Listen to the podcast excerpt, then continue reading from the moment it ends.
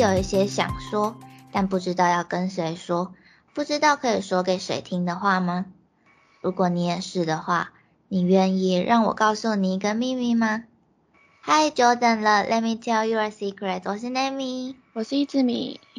我们今天来聊点轻松的话题好了，就是应该蛮多学生从小开始就会被家长送去，就是比如说安亲班啊、课后班、才艺班，或者是到嗯比较有升学压力的时候会被送去那种升学补习班吧。那我们今天就是想要来聊聊在补习班会遇到的各种各种事情。嗯，这方面我应该算是不好不慢。我真的觉得学生就是除了在学校上课，然后还要去补习班，真是超辛苦的诶尤其是像一直米这样子补很多科目的学生。那种高中的时，国高中的时候。对啊，就是等于是你有两倍的功课量，我觉得哦，真是太辛苦了。我就是不想要这样，所以我就坚持就是不要去安亲班或补习班。就是那种课外还要去补习学校进度的那一种安亲班或补习班，嗯，国小的时候啦，就是国中高中的时候，我还是有小补一两科真的很弱的那一种学科，但是我是还是希望就是不要有那种老师在监督我写回家功课，或是还要给我评量写那种，就是我想写我就会自己写了，就是我其实是一个很爱写评量或是很爱看课外读物的。学生，所以我自己就会要求爸爸妈妈买平量给我，所以我就觉得我想写我就会自己写，就我不想要被逼着做这件事情。可能是因为我真的蛮乖的吧，我我是一个活在刻板印象里的小孩，就是就是爸妈认为的那种乖孩子的类型。然后我爸妈也还好，没有真的很强迫我去安亲班，但是。因为国小的时候，就是我记得我自己是好像二年级还是三年级的时候，学校就会有那种英文课，但是我的我我的英文能力跟不上学校的进度，就是我妈就帮我找了那种嗯安亲班附设的英文班去上英文课，然后我记得国小的时候上的那个英文班蛮奇妙的是。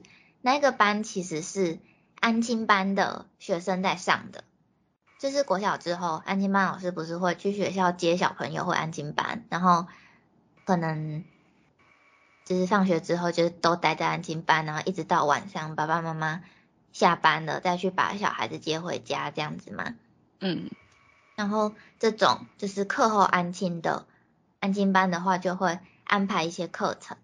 我我有点忘记我当年那一间安静班的确切时间表到底是什么样子的，就是只是举个例子来说，就是比如说一点到三点可能写学校功课，然后三点到五点可能写安亲班发的课外评量，然后五点到六点有一个额外的英文课，可能是外籍老师或者是那种儿童美语班，就不是学校进度的那一种英文课这样子，然后。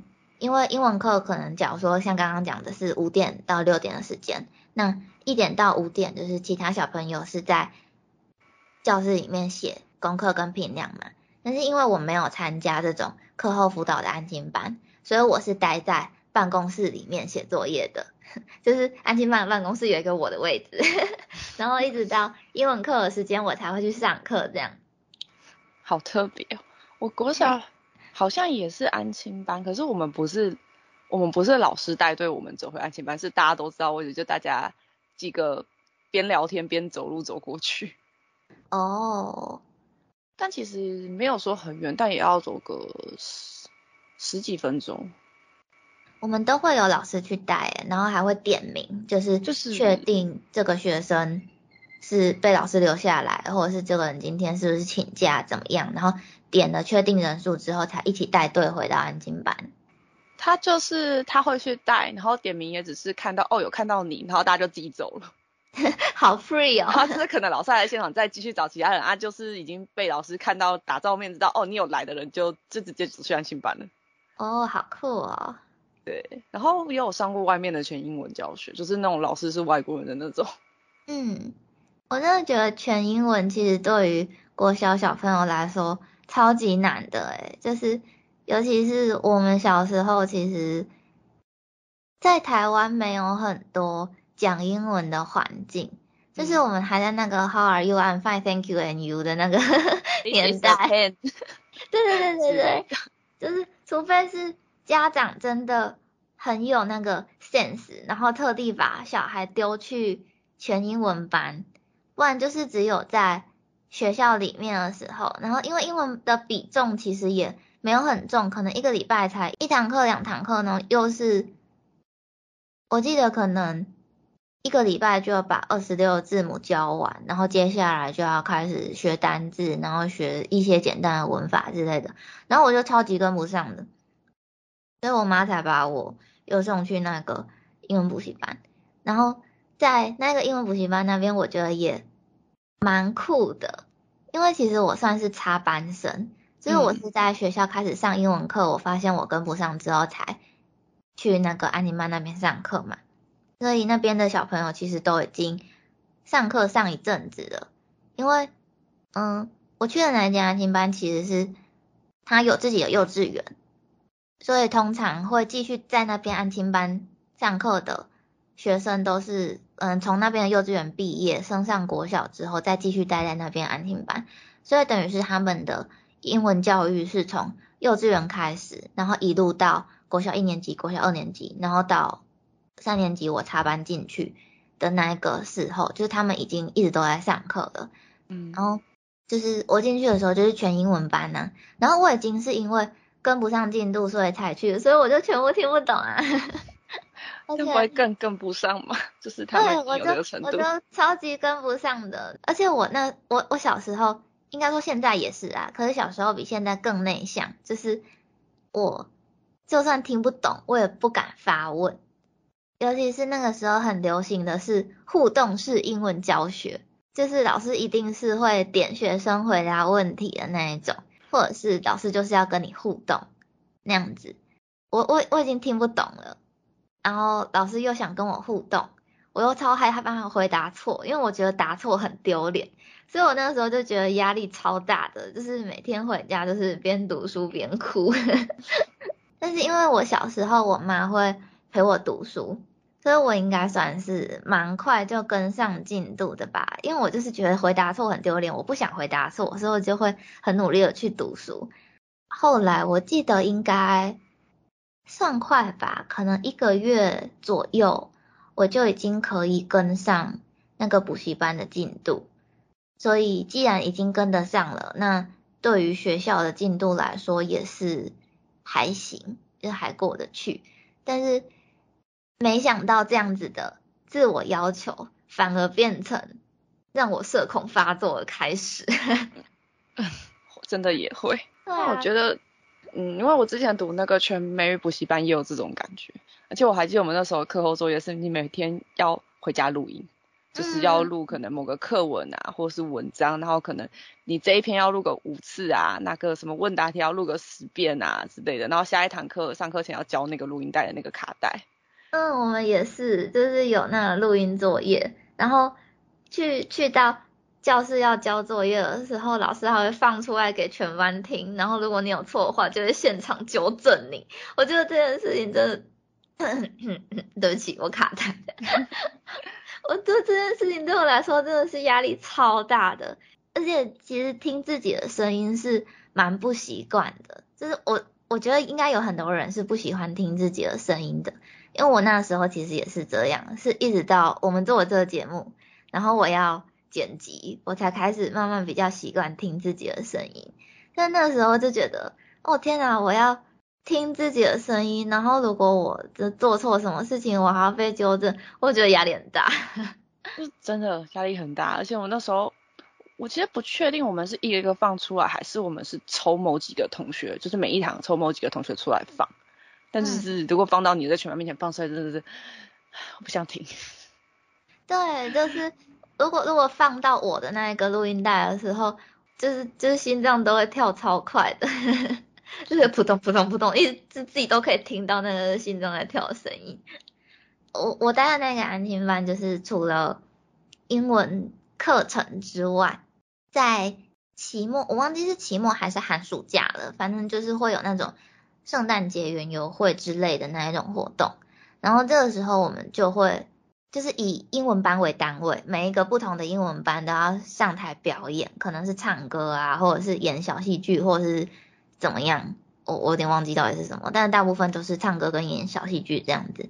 然后因为我成绩算后来有就是变得比较好，老师就要我演女主角。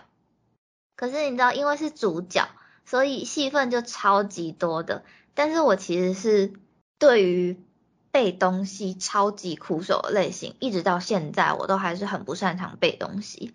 然后。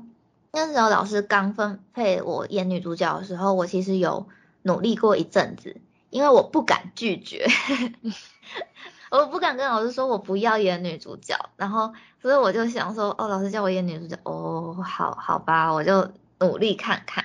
然后后来我就觉得我真的不行，因为演戏排练就是 NG 就重来嘛，嗯。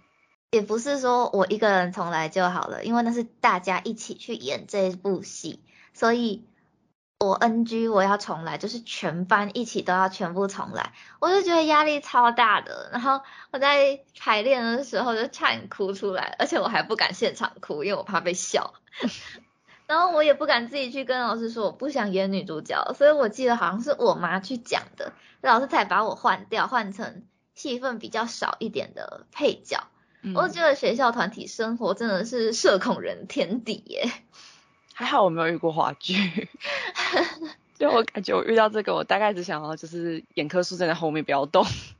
对呀，然后然后还要讲英文，还要背台词，你还要去演那个戏，还要走位，哦，超难。就中文都不行，还要讲英文。天呐！就我记得我们安庆班的期末是全班跳手手语舞诶。嗯，是不是很标准那种手语啊？可是就是会有一些动作会对到歌词上面的那种。嗯，就我还记得那时候是放那个刘星宇那首歌，真的超级洗脑。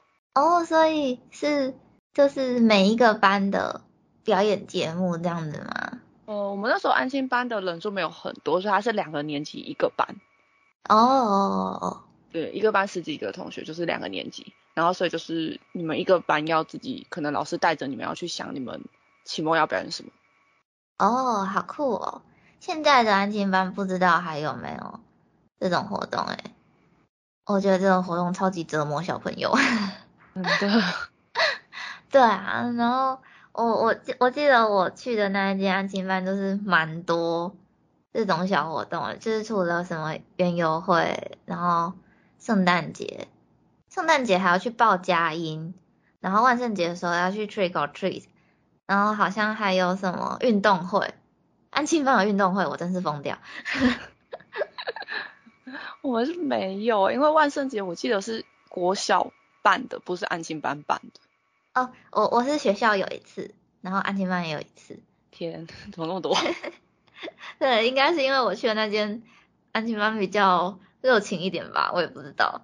而且我那时候压力大，还有另外一个原因是，就像刚刚讲就，是很多同学都是。幼稚园就在那边，然后一路就是升上去就在那边的安亲班上课，所以很多小朋友其实已经互相认识，然后从幼稚园就已经在几乎全英文的环境里面上课。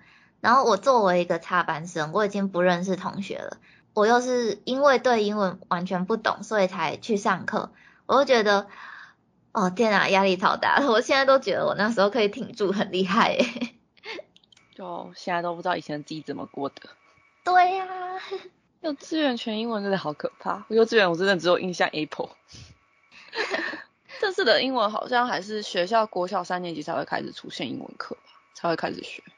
我好像也是二年级还是三年级的时候才开始上英文课，所以我嗯，我我也不能说是完全不会，因为我幼稚园的时候好像有上过一点点英文课。然后在家的时候，我妈也会跟我玩一些英文的游戏之类的，可是顶多也就是一些比较简单的单字。然后幼稚园都差不多吧。对对对，但是在学校上课的时候，智慧量就变得很多，然后还有一些文法什么之类的。然后又是一个我比较少接触的东西，而且还有一个就是我觉得很大的弊病吗？嗯，是我不敢讲，我我不敢开口讲。嗯，我觉得都有这个问题，所以我那时候才会课后被丢去全美语班。对对对，就是就是我真的是又又不敢开口讲，然后又不认识人，然后然后又跟不上，我我那时候就觉得哦天哪，压力好大。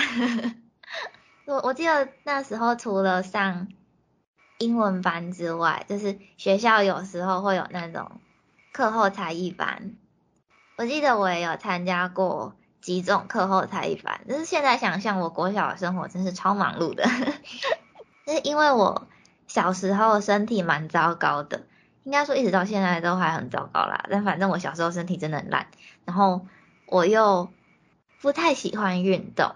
应该说，其实我不是讨厌运动，而是不喜欢流汗跟热，所以不爱去运动。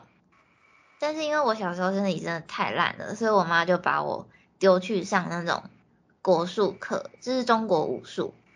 就是有学什么打拳呐、然后刀啊、棍啊，或者是很多中国传统武器的那一种，就是嗯，比起像跆拳道那种实战，我觉得国术比较像是表演型的武术。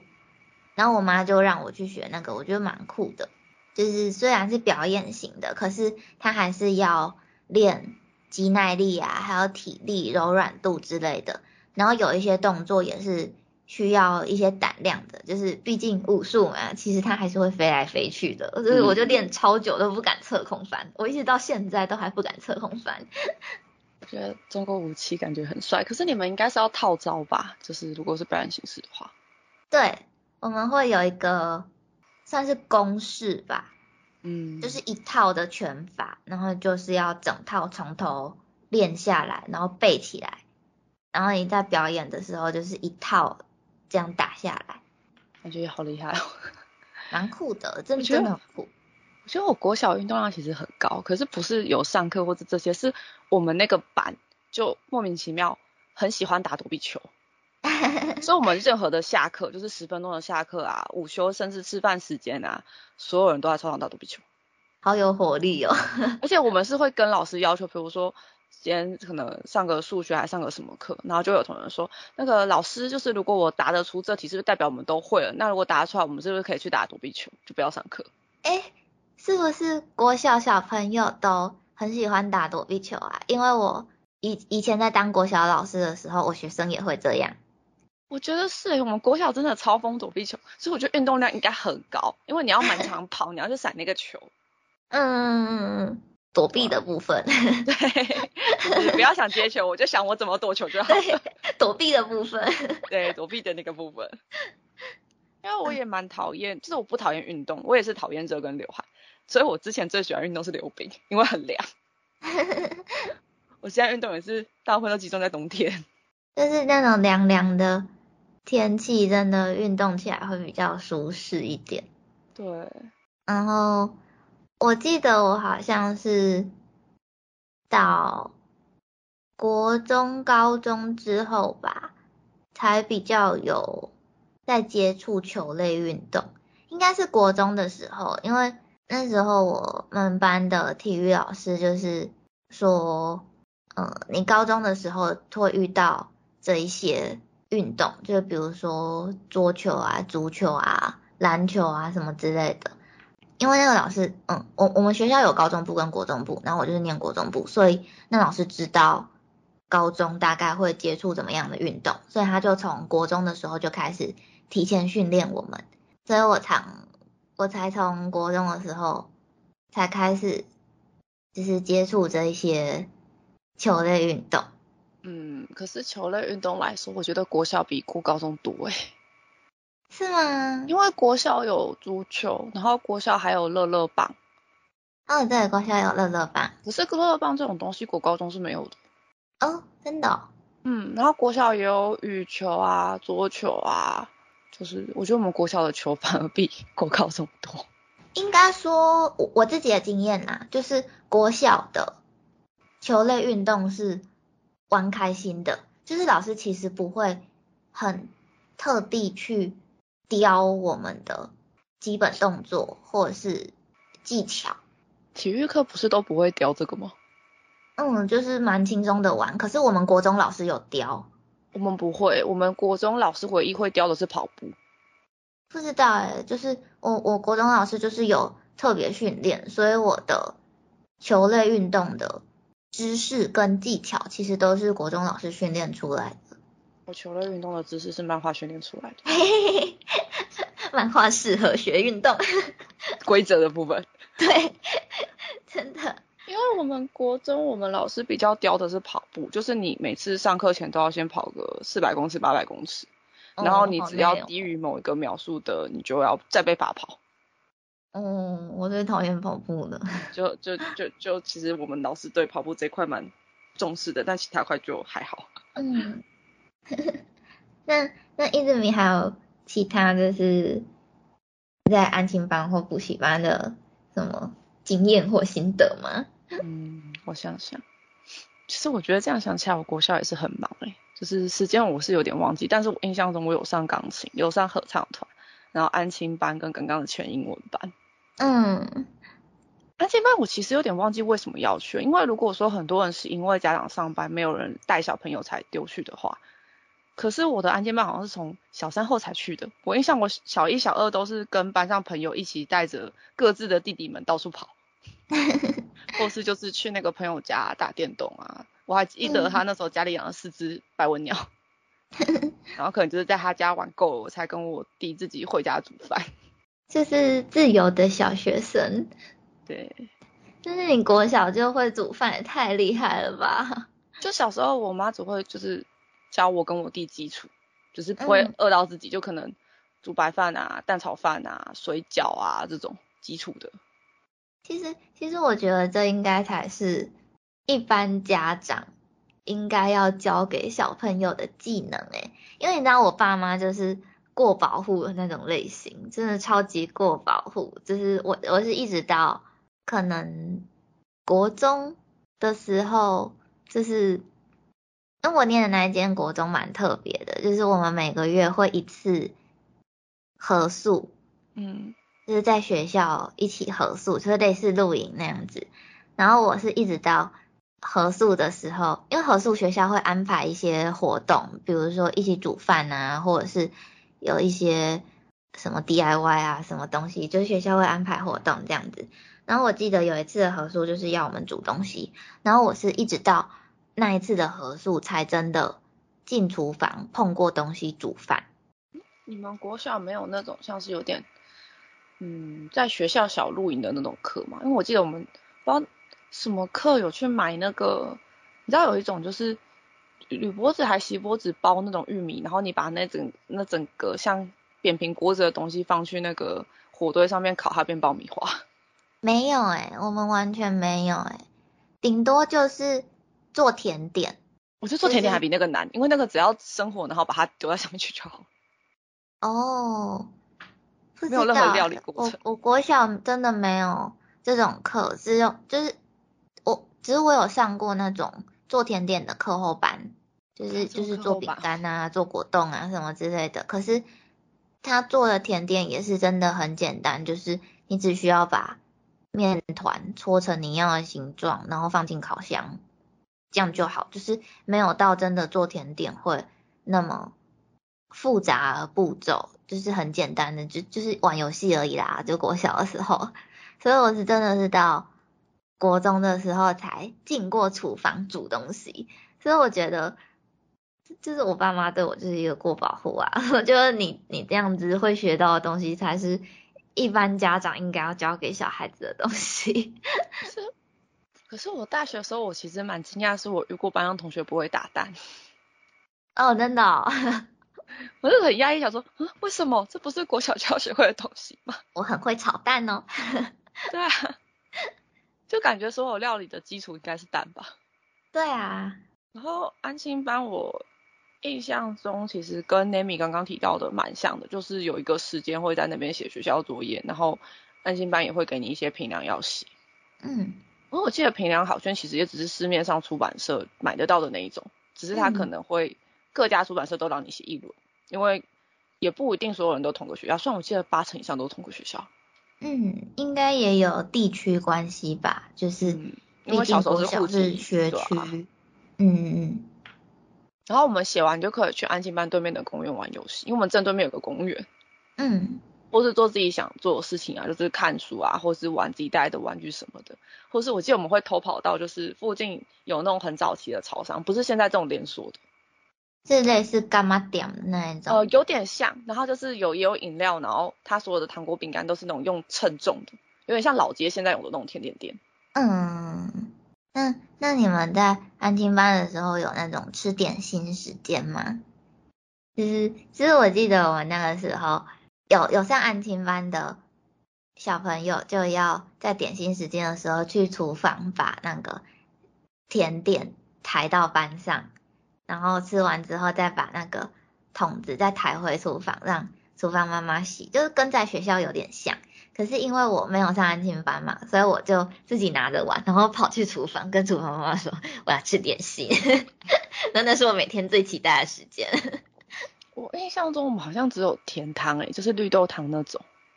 嗯，其实我还有印象，就有个同学，他的阿妈家就是安琪班的正隔壁。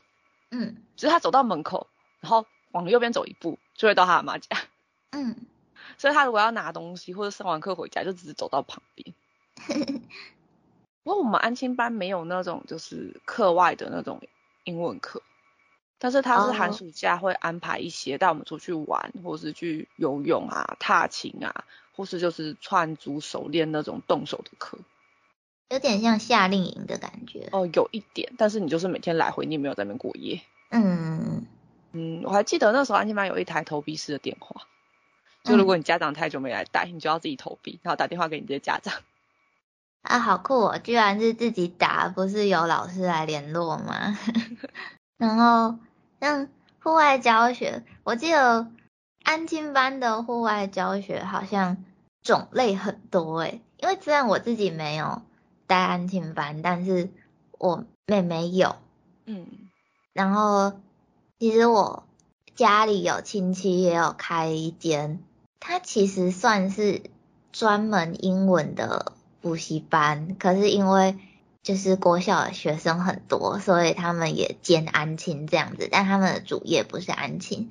然后寒暑假的时候，就是我妹妹待过的安亲班，跟我亲戚开的那一间安亲班，也都会特地安排一些额外的课程，因为变成学生可能会待在那边的时间就变很长嘛，可能一早就去，然后待到晚上才回家，所以一定会除了。就是写暑假作业或者是评量之外，还要安排一些比较有趣的课程，让小朋友去杀时间。对，然后有时候也会有户外教学，就是我自己没有这样子的经验，可是因为我前阵子不是跟我家人出去嘛，然后就去九族文化村玩，然后我们去的时候刚好就遇到就是带。应该是安婷班，就是带小朋友去九州文化村玩的户外教学，我就觉得哦，好酷哦，好好哦，我小时候怎么没有啊？但是我也不想去安婷班，所以应该也不会有啦。我们是没有跑到外县市那么远，嗯，因为毕竟你要带一群小朋友，你也不是很好，估计你跨县市比较麻烦。我也不太确定是不是跨县市，还是当地的小朋友啊。哦，也有可能，但反正对我们来说，我们在台北就你那样一定是跨县市。你要在本县市，你可能只能去动物园吧。嗯，但我印象中国小已经会带全班去动物园。嗯，就还记得便中午的便当要自己做，然后我会早上跟我妈妈，反正就是早上就是用那种有各种形状造型的那种模器去捏那个饭团。那我觉得那种那种。卡通便当都超级考验家长的技术。哦，我们没有那么厉害，就只是压模而已。而且是自己压，跟家长没有关。嗯，对啊，其实安静班的气氛蛮轻松的，因为班级刚刚就说很少嘛，然后又有很多人就是其实是兄弟姐妹，所以小时候其实没有很排斥。因为就是当初你去那边写写作业之后，就可以跟大家一起玩游戏，去交朋友的。嗯。全美语班的话就比较远，而且那时候因为还没有捷运线，所以你只能搭公车去上课。哦，所以你上的安静班跟全美语班是不一样开的两呃，那个全美语班是他真的只教美语，然后里面的老师都是外籍的。嗯。然后那个同学也都是不同学校来上课的，就比较没交集，就是你也没有共同的地方可以聊。嗯。然后印象比较深只有就是上课中有一个同学妈妈会坐在教室的后面，一直在勾毛线。这很厉害，就是什么帽子啊、围巾啊，然后手套什么的。因为我们那个上课是，因为国小的班可能就是怕有些家长会担心，他其实后面有摆椅子，就是家长如果想要旁听是可以坐在后面听的。嗯嗯嗯，对啊，而且我觉得那个妈妈好厉害，她完全没有任何的书或是任何的东西，就是手一直在动。嗯，就是她真的会。对。但是其实我觉得家长会在。后面陪，其实不管是对学生还是对老师来说，压力都蛮大的哎。嗯，老师我是不确定啦，因为搞不好对外籍老师，我也不知道国外的制度长怎么样。因为其实我自己超级讨厌有家长或者是有上司在后面看我上课。哦，对。但因为我不确定外籍老师会不会，其实他们国外也有类似就是家长陪读的情况，他们比较习惯还是怎么样，我不确定。不知道。因为妈妈其实。可能那些家长就是自己默默做自己的事，也没有就是举手发问或是干扰上课，所以他们可能觉得没有差。嗯，也有可能他是带小朋友来上课，觉得我要来回好麻烦，我在那边等你上完课再回去好了。嗯，也有可能。嗯，对啊，我家长家长是没有来过啦，所以我也不知道就是有家长在后面的那个同学的心情是怎么样。哎，其实我有上过，就是必须要爸妈陪上课的那种音乐班。就是我是去上那种小朋友的钢琴团体班，然后其实就是一边玩游戏一边上钢琴课，然后爸爸妈妈就要在旁边陪，因为有一些呃游戏是要跟爸爸妈妈互动的。那个时候我也不知道是因为我年纪比较小，还是因为我比较喜欢音乐，所以我压力就没有那么大。也有可能是因为我爸都在我上课的时候打瞌睡吧，是是有音乐很助眠很好睡是不是？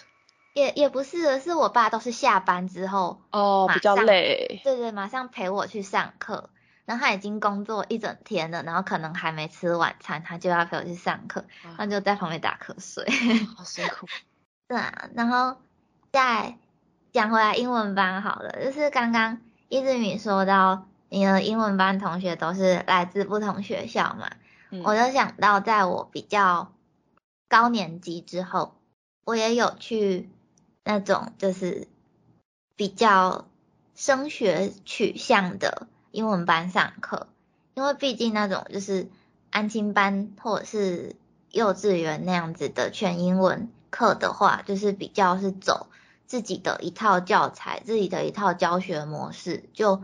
不太算是针对学校进度的补习嘛，但是因为后来就是我要上国中了，而且我上了，我爸妈希望我念的学校是升学取向的学校，所以当然他们就会希望我成绩再更好一点，他们就帮我换到那一个升学取向的英文班去，然后那个英文班我觉得蛮严格的，就是。就是就是真的有那种少一分打一下的那种规定，然后那个班的同学也是来自不同学校，或者是其实就算是同学校也互不认识，因为我们国小其实蛮大的，嗯，就是班级跟班级之间也没有很多交流，所以就算同学校我们其实也都不认识。但总之我在那边就认识了一个嗯女生同学，然后我们那个时候。就是就还蛮合拍的，所以这就是在那个英文班认识，然后就感情还不错。然后因为国小毕业之后，其实而且是大家来自不同学校，然后之后又念的不同学校，然后其实国小也没有什么联络方式嘛，所以我们毕业之后就失去联系了。然后一直到前两年，就是我在铺浪上面发交易铺的时候。就有一个人，就是来跟我收我想要卖的东西，然后交易进行的同时，那一个买家有另外私讯给我说，问我是不是 Nami，然后问我一些，就是，哦，我以前是不是有上什么课啊？我是不是做过什么事啊之类的，就有一点讲暗号对答案的感觉。然后我就想说，哎，你怎么会这样子问？然后他就跟我说，哦，其实他是谁谁谁，我们国小的时候有一起上过英文课，不知道我记不记得。然后就发，我就觉得，哇塞，天呐，怎么会过了那么久，而且你还能记住我？你到底是怎么认出我的？哇，累累的认情哎，乔伊普也可以吗？对呀、我觉得很神奇。真的很神奇，因为呃，国小后面就是要升国中之后，我好像也是上比较升学性质的补习班，嗯尤其因为国中那个时候考高中竞争也比较大的时候，是上全科班，就是你一到五在，因为我们国中管比较严，所以我们一到五国中上完课之后，我们放学是要留在学校夜自习的。嗯然后就是可能班上的父母或是同学，反正就是留夜自习的家长会轮来监督你们，就是坐在教室里面，不要让你们乱跑，然后就是带定便当这样。居然是家长监督嘛，好酷哦，老师不会留在学校，好酷哦。嗯，然后因为平日就已经要上到晚上了嘛，嗯，但是我假日还要去补习班上那种全天的全科班，就是每个科目都要上一轮的那种，天哪，太累了吧？超 爆累。后来就就是发现其实印读的成效不会比较好。嗯，后当然就，是因为其实我记得我们那时候考高中也是分两个考试，就是你前面那个考试如果有上了，就不用考后面那个，考高中，就有点像考中考大学有一个学测跟一个职考这种感觉。后面那个好像是要填志愿，个就是跟应该是机测吧？你应该也，你你你你也是机测的年代吗？对啊，应该是应该是吧？但是我忘记就是两个考试的名字是什么，我只记得就是也是跟学测一样，就是第一个上，然后后面还要再如果没有上，要再考第二次，然后再那个就是。就是第一次机测跟第二次机测啊。哦，都叫机测吗？没有像就是高中考大学分两个名字是。那它都是机测，可是你是第一次考了，你觉得成绩不满意的话，你可以再考第二次。就是变成是因为第一次考可能家里不满意，所以暑假又去上那个每天都要去安心班报道，呃，去补习班报道的那种课。然后因为他嗯暑假就是那段时间可能集中复习完之后再考第二次，结果考第二次上，就是因为他第二次是填志愿的，就是一定会有学校，就是强制你把所有学校填进去就对了。嗯，应该说第一次机测成绩是拿来个人申请用，就是你会你会自己送，就是你决定要填哪一间学校，比如说第一志愿、第二志愿、第三志愿，你可以自己选你想要送的学校。那如果这这几间学校都没有录取，或者是你对你的成绩不满意的话，你就可以考第二次机测。然后第二次机测是分发，就是比如说有五十个志愿，你就把五十个填满。然后看你的成绩会落在哪一间，然后第一间不行就删掉，就就删掉，然后换第二间，第二间就不行再删掉，然后你可能第三间才上，这是是分发。对，但是因为第一次是家里不满意嘛，所以就直接根本没有去申请，就是放弃。然后嗯第二次分发的学校，其实我的成绩我第一次就能上，哦，所以就变成你中间就是你这么努力读书又去补习，好像没有太大的意义。嗯因为其实我第一次那间就已经可以上，我的成绩已经可以上，嗯嗯嗯对啊，就很就是太累，所以后来我高中的时候就是只有让我妈就是让我自己选我想上的课，因为我觉得这也是一个考试的算是技巧吗？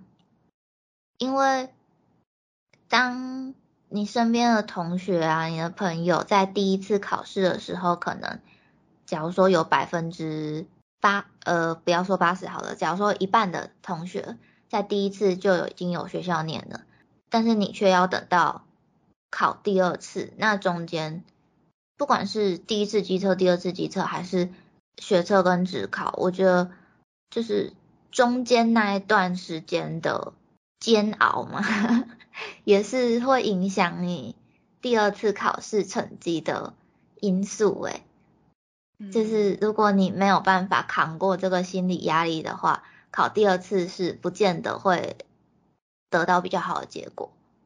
我觉得是因为第一次毕竟是申请性质，其实它的门槛不会摆的这么高。嗯，就是同一间学校的门槛，其实第一次会比第二次相对的低一点门槛。是所以吗？会变成，如果你第二次进步的幅度不太高，你还是会在你第一次那间学校的那个范围里。嗯，是没错啦，是差不多是这样子的。毕竟你的成绩就大概在那一个水平。因为他第一次是不只看你那一次考试成绩，是还有看你在校成绩，所以他会，如果你嗯在校就是好好学生的话，那其实你那段加分，那所以你第一次的成绩占比就不会这么高，嗯嗯嗯嗯，所以会有点第一次的门槛，如果对一般平常就是有用功读书的人，就是比较低一点，嗯，对啊就那种感觉。然后就其实我觉得国中还好，因为国中的两次考试之间没有高中两次考试之间隔得这么久。国中我记得第一次是一月、二月的时候，第二次是五月、因为高中我记得第一次一二月，可是第二次要到七八月。七月，嗯，对对，我记得高中的时候相对的再更长一点。嗯没有啊，反正我就是高中就英文就苦手，我还是逼自己读英文嘛，因为你不管读哪个类组都逃不掉英文。哦，对啊，但物理化学我就有点摆烂了，因为对一类来说那，真的不是占比特别大，嗯，因为毕竟自然分四个科目嘛，所以，我就靠生物跟地科打分。哦，然后因为我数学其实不错，就是解题蛮有成就感的，所以我自己还是补了数学。虽然我的成绩不需要补数学，我只是想要看有没有更好一点的解法。嗯，因为我觉得成就感真的是很重要，诶，就是有成就感就会比较有动力去学习，就是这是真的。而且，因为其实每个人擅长的东西都不一样嘛，但是在学校就是什么科目都要学，什么科目都要考，就是我觉得这样真的是蛮辛苦的。就是擅长的科目当然可以拿到好成绩，那是没有问题的，但是不擅长的科目，你说真的要放掉吗？好像也不是，尤其是我，因为现在因为高中是分科考试，就是其实并不是五个科目都要考了，你可以选择你想要的那个科系需要取哪一些科目的成绩，然后去选这些科目去考就好。可是像我们那个时候是全部都要考，嗯，然后只是嗯学校是依照科系的类型而去。呃，应该说分加数会加权分数评会加权比吧。嗯，嗯，对，就是评比的方式不一样。那我们那时候就是要全部都学，全部都考，所以我就觉得这样真的是蛮辛苦的啦。因为也不能说真的放弃，因为毕竟你还是要看那一些成绩。但是到大学之后，基本上就是可以选择自己比较擅长的科系去念嘛。这感觉我们之后也可以开一个系列来讲一下，就是自己的科系到底在干嘛，或者是在找一些各种不同科系的学生来介绍一下他们的科系在干嘛。我觉得了解这个科系在做什么，对于选择科系也蛮重要的诶。这应该是很多就是现在正要升大学的高中生们会非常需要的一个话题吧。嗯，对啊，说说不定我们之后可以来做一下这个主题。可是我先首先我需要念各个不同科系的朋友，对，我们需要先找一下朋友，或者是如果大家愿意来被我们访问的话，也可以投稿，可以可以自动报名，可以留言私讯我们。对，那安亲班跟补习班的话题应该就先告一个段落喽。那大家有去过安亲班或补习班的经验吗？在这些经验当中，有没有什么印象深刻的回忆呢？都可以留言跟我们聊天哦。还有要报名那个介绍科系的话，也可以留言或私信我们。很认真想要做这件事情，要再讲一次。那我们今天的秘密就先说到这里喽。谢谢你愿意听我们的秘密，我要思密。